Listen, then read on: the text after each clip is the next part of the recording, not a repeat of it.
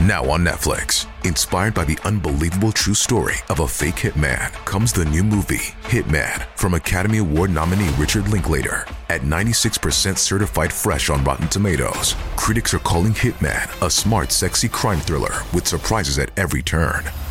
Starring Glenn Powell and Adria Arjona, Hitman. Now playing on Netflix and in select theaters. Rated R. Hi und herzlich willkommen zu einer neuen Folge von Mord am Mittwoch. Ich bin Lucia, für alle, die mich noch nicht kennen, und ich freue mich sehr, dass ihr heute wieder eingeschaltet habt. Ich sag's euch gleich zu Beginn. Dieser Fall hat mich so verwirrt. Ich weiß nicht, was ich darüber denken soll. Jedes Mal, wenn ich eine neue Theorie gehört habe, dachte ich mir so, ja, passt, wir haben es, wir haben die Lösung gefunden, so wird's gewesen sein, wir können den Fall schließen. Und dann ist da doch wieder dieses kleine Detail, das alles verändert, alles in ein anderes Licht rückt und so steht man dann plötzlich doch wieder ganz am Anfang und weiß nicht mehr weiter. Deswegen jetzt schon mal der kleine Aufruf an euch. Schreibt gerne eure Meinung in die Kommentare oder schreibt mir auf Insta, was ihr von all dem hier haltet. Ich brauche wirklich eure Meinung zu dem Fall. Ansonsten hoffe ich, dass ihr soweit einen schönen Tag hattet und dass ihr es euch jetzt gemütlich macht oder ich weiß nicht, vielleicht putzt ihr gerade oder schminkt euch oder lauft zum Bus und wir starten jetzt zusammen in den Fall. Stellt euch vor, wir sind in Finnland. Denkt an klare Luft, an dichte Wälder und kalte Gewässer. Es ist Juni 1960, als sich vier finnische Teenager zusammen auf dem Weg zu einem Campingtrip machen. Am Ufer eines Sees bauen sie ihr kleines Lager auf. Als sie sich schlafen legen, ahnen sie nicht, was für eine Gefahr in den Wäldern auf sie wartet. Eine tödliche Gefahr, denn nicht alle werden den nächsten Morgen erleben. Es wird tatsächlich nur einen einzigen Überlebenden geben, Nils Gustafsson.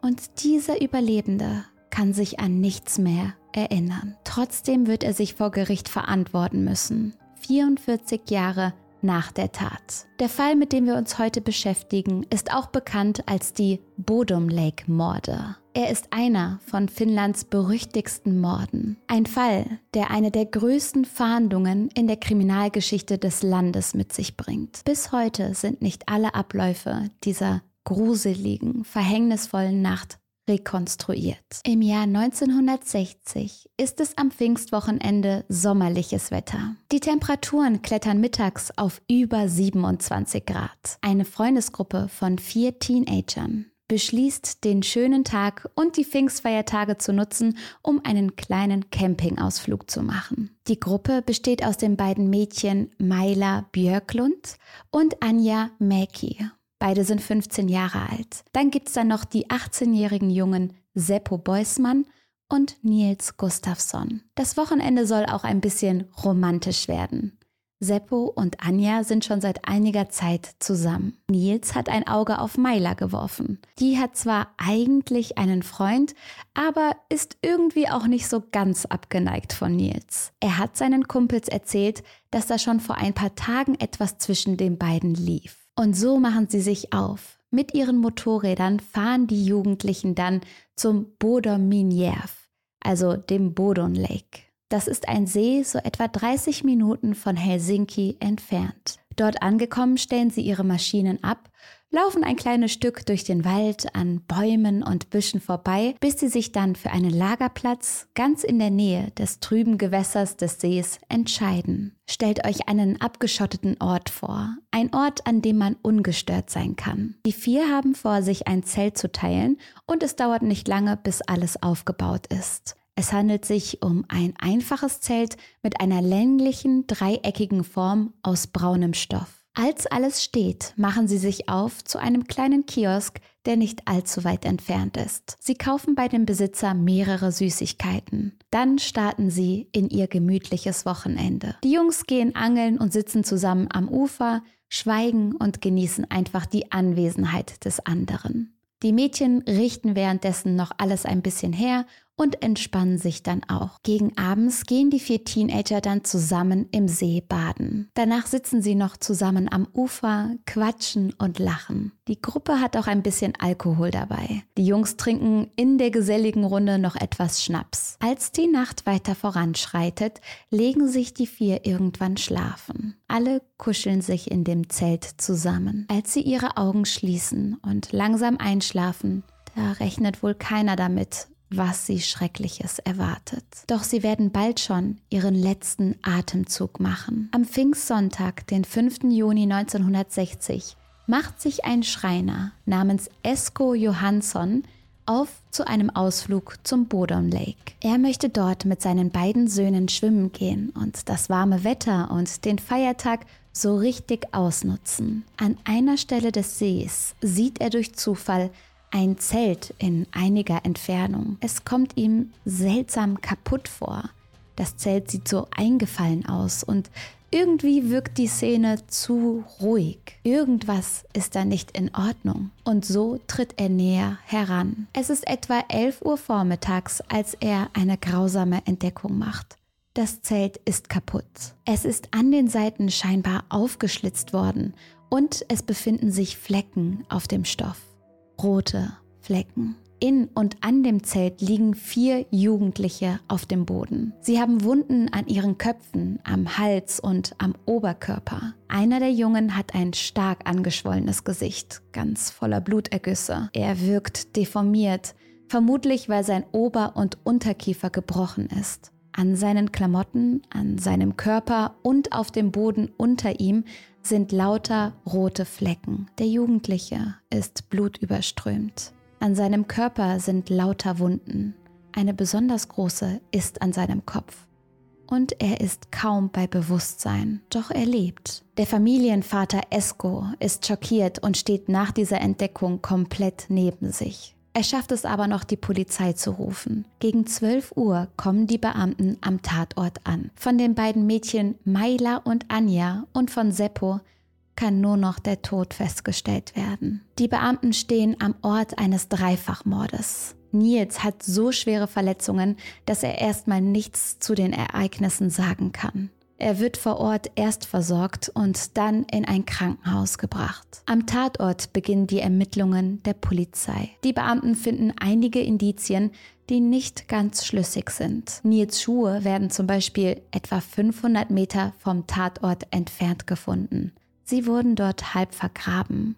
Bei den ersten Untersuchungen kommt es zu mehreren Fehlern. Nach nur kürzester Zeit nach der Meldung über einen Mord laufen viele Polizisten auf dem Lagerplatz umher. Abgesperrt wird der Tatort nicht. Zu den ganzen Polizeibeamten werden dann auch noch weitere Soldaten angefordert, die bei der Suche nach Hinweisen helfen sollen. Und das ist an sich natürlich ein guter Gedanke, aber ihr müsst euch vorstellen, dass da einfach super viele Menschen auf dem Tatort herumtrampeln. Und dabei werden vermutlich jede Menge Hinweise einfach so zertrampelt. Denn manchmal ist es ja nur ein Haar oder ein Taschentuch, das in einem Fall ganz viel verändern kann. Auch Einzelheiten werden nicht wirklich sauber dokumentiert. Die Messer am Lageplatz werden nicht richtig überprüft und noch schlimmer, sie gehen auch irgendwie verloren. Und das, obwohl eines der Messer ja die Tatwaffe sein könnte. Bis heute weiß man deswegen nicht, was genau die Tatwaffe war. Die Kleidung der toten Jugendlichen wird nach nur kurzer Zeit an die Familien zurückgegeben. Ich denke, das sollte eine nette Geste sein, aber auch dabei handelt es sich ja um wichtige Indizien. Mögliche Spuren oder Blutspritzer an den Klamotten gehen dadurch verloren. Der Fall ereignet sich ja 1960 und natürlich ist die Polizeiarbeit damals noch weniger weit entwickelt als sie es heute ist. Finnland ist sowieso ein Land, in dem die Kriminalitätsrate sehr gering ist. So ein Mehrfachmord war für die Ermittler vermutlich auch einfach überfordernd und neu. Es gibt aber einige Fehler, die sie hätten vermeiden müssen. Da die Spurensuche und die Sicherung keine Durchbrüche erzielt, konzentrieren sich die Beamten nun auf Zeugenaussagen. Die Polizei bekommt hunderte Tipps und Hinweise aus der Bevölkerung. So berichtet eine Gruppe von Jungen zum Beispiel, dass sie beim Vögelbeobachten gegen 6 Uhr morgens einen blonden Mann gesehen haben. Der ist angeblich aus der Richtung des Tatortes gekommen. Durch die Untersuchung der Leiche kann ein ungefährer Tathergang konstruiert werden. In den frühen Morgenstunden, gegen vier oder sechs Uhr morgens, schleicht sich jemand an das Zelt. Derjenige läuft um das Zelt der Jugendlichen herum und löst die Zeltschnüre. Dann reißt er die Zeltwände mit einem Messer auf. Ein Angriff auf die Teenager beginnt. Scheinbar wahllos sticht der Täter mit einem Messer auf die Jugendlichen ein. Alleine einem der Mädchen wird dabei elfmal in den Hals gestochen. Auch schlägt der Unbekannte auf die Körper der vier ein vermutlich mit herumliegenden Steinen. Anja und Seppo haben eingeschlagene Köpfe. Ihre Haut ist übersät mit Kratzern und Schnitten. Außerdem haben sich dunkel gefärbte Hämatome auf ihren Armen, im Gesicht und am Körper gebildet. Mailas Leiche lag nicht im Zelt bei den anderen beiden, sondern ein bisschen entfernt. Auf ihren Kopf wurde so extrem eingeschlagen, dass ihre Zähne herausgebrochen sind. Sie ist von der Hüfte abwärts unbekleidet. Es gibt aber anscheinend keine Hinweise auf einen sexuellen Griff. So etwas würde ich aber immer mit Vorsicht genießen, denn ihr habt ja schon mitbekommen, wie unsauber da am Tatort gearbeitet wurde. Auch als sich die Opfer nicht mehr bewegen, sticht der Täter immer wieder auf ihre Körper ein. Als er endlich von ihnen ablässt, atmen sie schon länger nicht mehr. Nach dem Angriff packt der Täter verschiedene Gegenstände ein, unter anderem die Schlüssel der Motorräder, die Brieftaschen, die Personalausweise und die Badesachen der Jugendlichen. Dann verschwindet er. Es gibt aber eine Sache, die ein komplettes Rätsel darstellt. Das Motiv. Alles erscheint irgendwie so willkürlich zu sein. Die Polizei steht unter großem Druck. Die grausame Tat sorgt für viel Aufruhr in der Öffentlichkeit und in vielen Ländern macht der Mord Schlagzeilen. Es ist schließlich ein böswilliger, grausamer Mord an drei Jugendlichen. Jeder möchte eine Aufklärung des Falls haben. Wer ist hier verantwortlich? Und manche von euch fragen sich schon, was ist mit Nils? Denn es hat ja einen Überlebenden gegeben und der ist nun die große Hoffnung des Landes. Sobald sein Zustand stabilisiert ist und er im Krankenhaus versorgt wurde, wird er von den Ermittlern verhört. Gespannt warten sie, bis er endlich aufwacht und ihnen wichtige Informationen geben kann. Doch das Gespräch mit Nils ist äußerst ernüchternd. Seine ersten Worte nach dem Aufwachen im Krankenhaus sollen wie bin ich in diesen Autounfall verwickelt worden gewesen sein. Er kann sich durch den Schlag auf seinen Kopf anscheinend an nichts erinnern. Er dachte, er sei Teil eines Autounfalls gewesen. Im Zuge der Ermittlungen kommen die Beamten auf eine Idee. Nils könnte sich in Hypnose versetzen lassen. Vielleicht ermöglicht ihm das, sich an Details zu erinnern, die gerade wie verschwunden sind. Der Jugendliche stimmt zu und einen Monat nach der Tat wird er hypnotisiert und dann in diesem Zustand verhört. Ja, es waren andere Zeiten.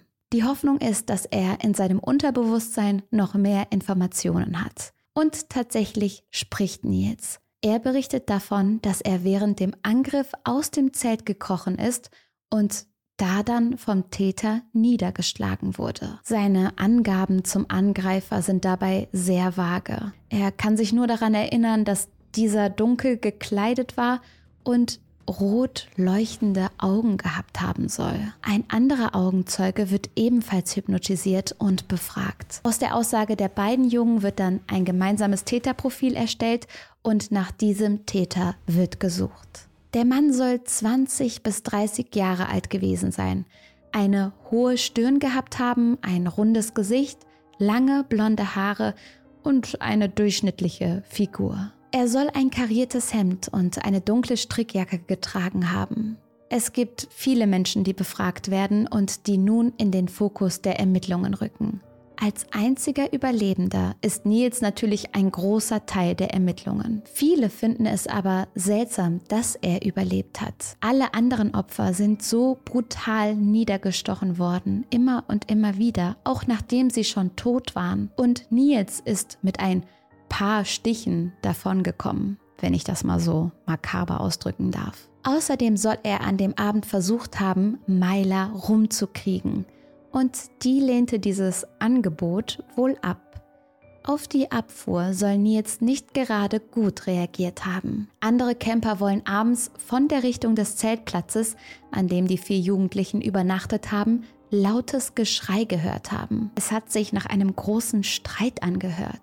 Dadurch wird Nils verdächtigt, seine Freunde im Affekt selber ermordet zu haben. Doch man kommt schnell zu dem Entschluss, dass seine eigenen Verletzungen viel zu schwer gewesen sind. Niemand sei in der Lage, sich selbst so brutal herzurichten und immer wieder auf sich einzustechen. Daraufhin wird sich auf andere Verdächtige konzentriert. Unter anderem der Kioskbesitzer Waldemar Gielström, bei dem die Jugendlichen einkaufen waren. Es gibt aber keine Beweise gegen ihn. Trotzdem glauben viele in der Gegend an seine Schuld. Er wird als geistig beeinträchtigt wahrgenommen und ist bekannt dafür, Campern gegenüber sehr feindselig zu sein. So kam es wohl öfter vor, dass Waldemar Zelte zerstörte und gewalttätig werden konnte. Manchmal bewarf er Leute sogar mit Steinen. Auch die vier Jugendlichen soll er damals als nervige Camper angesehen haben. Jahre später soll Waldemar dann bei einem feuchtfröhlichen Abend in der Kneipe seinen Freunden gesagt haben, ja, ich hab's getan. Mehr sagte er nicht. Wenig später, und das ist so seltsam, ertrinkt er dann im Bodom Lake, also genau in dem See, an dem all das passiert ist. Und noch seltsamer ist das Ganze, weil er eigentlich als guter Schwimmer gilt. Viele sind dann von Selbstmord ausgegangen, aber ein bitterer Beigeschmack bleibt dennoch. War er der Täter? Hatte er ein schlechtes Gewissen? Warum ist er in dem See gestorben? Und das, obwohl er ein guter Schwimmer war? Diese Fragen bleiben ungeklärt. Aber man weiß, dass er Kontakt zu den Jugendlichen am betreffenden Abend gehabt hatte und dass er diese unkontrollierbare, wütende Seite an sich hatte. Durch seinen Tod kann aber da nichts mehr geklärt werden. Richtig belastende Beweise wie seine DNA zum Beispiel konnten nie am Tatort gefunden werden. Ein anderer Hauptverdächtiger kommt aus Deutschland.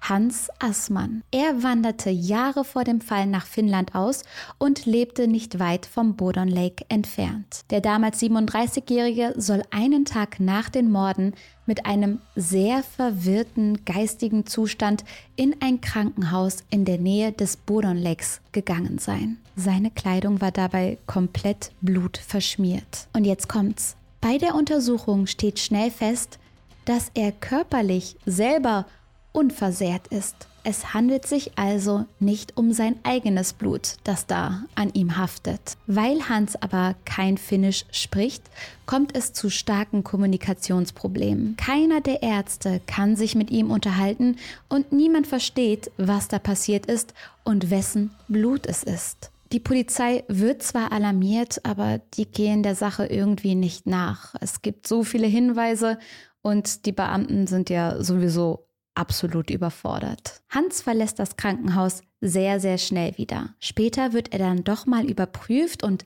auch befragt, aber er hat ein Alibi. Viele zweifeln trotzdem an seinen Aussagen, am Alibi und seiner Unschuld. Auch weil das erstellte Phantombild des Täters nach den Angaben von Nils und dem anderen Zeugen Ähnlichkeiten mit Hans hat. Hans wurde in fünf weiteren Fällen verdächtigt, ein Täter gewesen zu sein und einen dieser Angriffe gesteht er auf seinem Sterbebett. Der Mann hatte also absolut Dreck am Stecken, behauptet aber nach wie vor nichts mit dem Mord an den Jugendlichen zu tun gehabt zu haben. Zu tun gehabt zu haben. Was ist Deutsch eigentlich für eine Sprache, oder? Oder habe ich hier falsch konjugiert? Zu tun gehabt zu haben.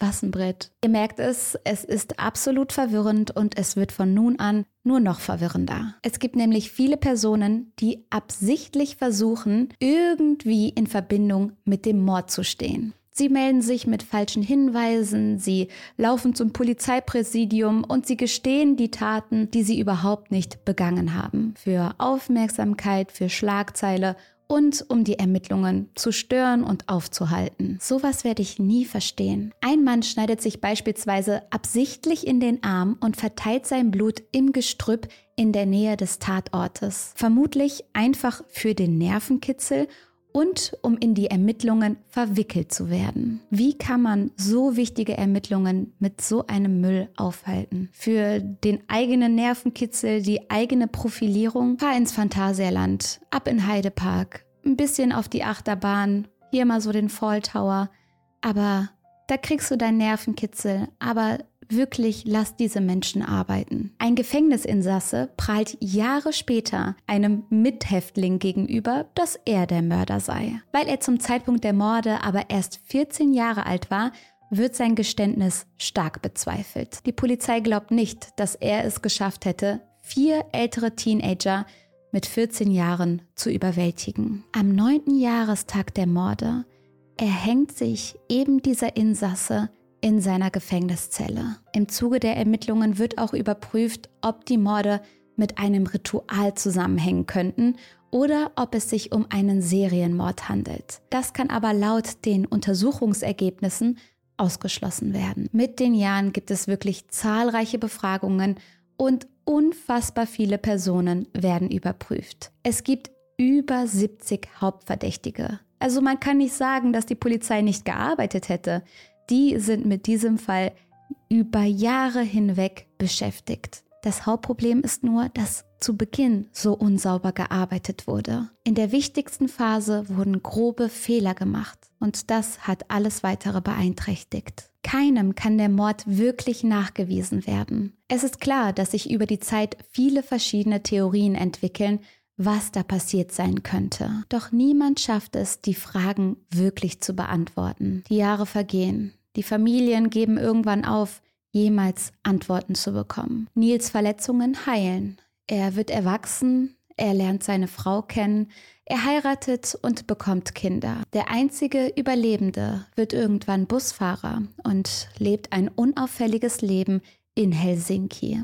Trotz seiner schlimmen Erlebnisse in der Jugend ist er irgendwie ausgeglichen und vom Typ her eher ruhig. Doch er ist unter seinen Freunden ganz besonders für seinen Galgenhumor bekannt. Immer wieder macht er Witze über den Tod. Aber dieses Witzeln und das Lachen vergeht ihm im Jahr 2004. Die finnische Polizei hat in all den Jahren den Fall immer wieder aufgerollt und umfangreich ermittelt. 44 Jahre nach der Tat gibt es dann einen neuen Hauptverdächtigen. In der Presse wird veröffentlicht, dass sie nun wen verhaftet haben. Erst einige Tage später wird klar, um wen es sich da handelt. Nils Gustafsson. Natürlich sorgt das für jede Menge neue Diskussionen. Zu dieser Verhaftung kommt es aufgrund der neuen DNA-Technologie. Die DNA-Tests haben ergeben, dass an Nils Schuhen, die ja schon aufgefallen waren, weil sie 500 Meter weiter weg gefunden wurden, Blut von allen drei toten Jugendlichen war. Das heißt, dass der Täter die Schuhe getragen haben muss. Da es Nils Schuhe sind, steht das im Widerspruch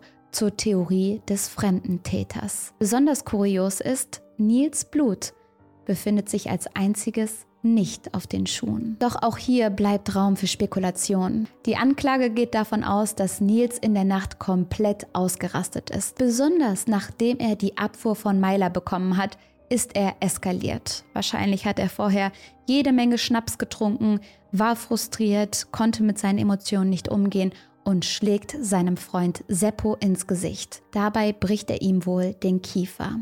Seppo und die Mädchen versuchen sich daraufhin im Zelt vor Nils zu schützen. Der schlitzt das Zelt dann aber mit einem Messer auf und geht auf die Gruppe los. Mit Steinen schlägt er auf seine Freunde ein. Er ist wie von Sinnen. Myla kann aus dem Zelt flüchten, doch Nils holt sie ein und sticht immer wieder auf ihren Körper ein. Die Gegenstände, Geldbeutel und Schlüssel soll Nils dann irgendwo versteckt haben, damit es wie ein Raubmord aussieht. Schlussendlich hat Nils laut der Staatsanwaltschaft seine Schuhe dann ausgezogen und sie versteckt, sich selbst die Verletzungen zugefügt und sich bewusstlos gestellt, um die Aufmerksamkeit von sich zu lenken. Die Verteidigung von Nils legt die Hinweise natürlich anders aus. Nils ist laut seiner Rechtsanwältin selbst ein Opfer, das nur mit viel Glück überlebt hat. Dass die Schuhe weiter entfernt gefunden worden sind und vom Täter getragen und versteckt wurden, Das erkennt sie an. Das heißt aber nicht, dass es Nils selber war, der die Schuhe anhatte. Genauso gut hätte ein Unbekannter sie anziehen können. Aufgrund seiner starken Verletzungen ist Nils nach wie vor nicht fähig gewesen, seine Freunde zu töten oder sich selbst stark zu verletzen. Es wäre kompletter Irrsinn, so oft auf sich selbst einzuschlagen und einzustechen. An dieser Stelle habe ich mir gedacht, es hätte ja auch Seppo sein können der sich gewehrt hat und es geschafft hat, Nils auch zu verletzen, aber eben nicht so stark, wie Nils sie verletzt hat. Wisst ihr, was ich meine? Die ganzen Wunden muss Nils sich ja gar nicht selbst zugefügt haben. Es kann passiert sein, dass Seppo selber nach einem Stein gegriffen hat und sich ein bisschen wehren konnte bevor er dann von seinem Freund getötet wurde. Die Verteidigung sagt außerdem, dass an einem blutverschmierten Kopfkissen Spermaspuren einer unbekannten Person gefunden wurde. Sie gehören wohl weder zu Seppo noch zu Nils. Besonders der Tatverdächtige Hans, der blutverschmiert im Krankenhaus aufgetaucht ist, wird von der Rechtsanwältin als Täter beschuldigt. Da aber er und viele der ehemaligen Tatverdächtigen mittlerweile gestorben sind, ist es jetzt schwer, noch einen Täter zu identifizieren. Nils macht im Gerichtssaal einen ziemlich entspannten Eindruck auf die Journalisten. Er bleibt dabei, wie all die Jahre zuvor, dass er keine Erinnerungen an den Angriff in dieser Nacht hat. Als jemand fragt, warum er dann weiß, dass er unschuldig ist, ne, wenn man alles vergisst, vergisst man vielleicht auch, dass man es selber war, da sagt er, ich bin unschuldig und damit basta. Dieser Fall spaltet die Bevölkerung. Die eine Hälfte glaubt an Nils Unschuld, die andere an die klare Schuld. Alle Hinweise, die an die Öffentlichkeit kommen, werden stark diskutiert. Am 7. Oktober 2005 wird Nils von allen Anklagepunkten freigesprochen. Das Gericht kommt zu dem Entschluss, dass die Beweise der Anklage nicht schlüssig genug sind und dass das vorgestellte Motiv so eine grausame Tat nicht rechtfertigen würde. Die Tat ist einfach viel zu blutrünstig, als dass eine bloße Abfuhr diese Gewalt auslösen könnte. Durch Erinnerungsprobleme der Zeugen aufgrund der vergangenen Zeit kann einfach keine Gewissheit über die Vorkommnisse erreicht werden. Nils bekommt vom finnischen Staat 44.900 Euro als Entschädigung für die lange Untersuchungshaft und das verursachte psychische Leid. Gegen die Berichterstattung und Verleugnung einiger Zeitungen darf er aber nicht mehr vorgehen. Eine Anklage wird ihm gerichtlich verwehrt. Puh, der Fall hat die Finnen und Menschen auf der ganzen Welt super stark berührt. Es ist verständlich, dass die Frage nach dem Mörder und nach dem Motiv noch lange beschäftigt. Mich hat es, wie gesagt, auch extrem beschäftigt und das tut es auch jetzt noch. Dass Menschen eine Tat gestehen, die sie nicht getan haben, ist für mich ein unverständliches Phänomen. Nicht nur, weil sie sich dadurch natürlich selbst irgendwie in die Gefahr bringen, ins Gefängnis zu kommen, sondern weil sie die wahren Ermittlungen aufhalten und damit den echten Täter ja schützen. Zahlreiche Personen haben sich selbst in dem Fall durch Geständnisse belastet, obwohl sie nichts damit zu tun hatten. Sie hatten vermutlich einen Wunsch nach einer sehr fragwürdigen Art von Ruhm und Aufmerksamkeit. Aber wie gesagt, diese Geständnisse haben der Polizei sehr viel mehr Arbeit eingebracht und alles aufgehalten. Und natürlich auch die Fehler, die bei der Polizeiarbeit gemacht wurden, haben dazu beigetragen, dass der Fall auch heute noch ungeklärt ist, 63 Jahre nach der Tat. Mögliche Beweise wurden plattgetrampelt, Dinge wurden übersehen und die Klamotten der Opfer wurden einfach abgegeben. Der Täter konnte nie identifiziert werden. Vermutungen und Theorien, was passiert ist, häufen sich aber. Es ist einfach so extrem gruselig. Man kennt dieses Klischee ja aus amerikanischen Horrorfilmen. Jugendliche fahren irgendwo in den Wald, fernab der Zivilisation. Sie zelten und feiern Partys und wollen so richtig die Zeit zusammen genießen. Manche sind verknallt, manche trinken Alkohol, und dann werden sie plötzlich attackiert. So war es auch bei den Bodon Lake Morden. Nur dass es dabei um echte Menschenleben ging. Ich hoffe, dass es den Familien der Opfern gut geht und dass sie irgendwie mit ihrem Schicksal weiterleben konnten, auch wenn sie nie eine Antwort auf das Warum bekommen haben. Anja, Maila und Seppo wünsche ich, dass es ihnen gut geht, wo auch immer sie gerade sind. Was denkt ihr zu all dem? Schreibt's gerne in die Kommentare und wir hören oder sehen uns beim nächsten Mal. Ciao, ciao.